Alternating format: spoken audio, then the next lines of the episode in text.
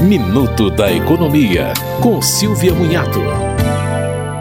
As criptomoedas, mais conhecidas como moedas digitais, nasceram da ideia de reduzir o custo financeiro das transações. A tecnologia envolvida consegue certificar a validade do dinheiro, garantindo a segurança das transferências. Para comprar criptomoedas, basta procurar uma exchange, onde é possível comprar bitcoins, Ethereum, entre outras moedas. De acordo com o cartilha do Banco do Brasil, as moedas digitais podem ser guardadas na exchange ou em um dispositivo que é uma carteira digital. O acesso a ela tem uma chave pública para receber moedas e uma privada para transferências. Para quem não quer comprar moedas digitais diretamente, é possível investir em fundos que compram esses tipos de moedas. Mas atenção, o Banco Central deve editar a regulamentação das criptomoedas nos próximos meses.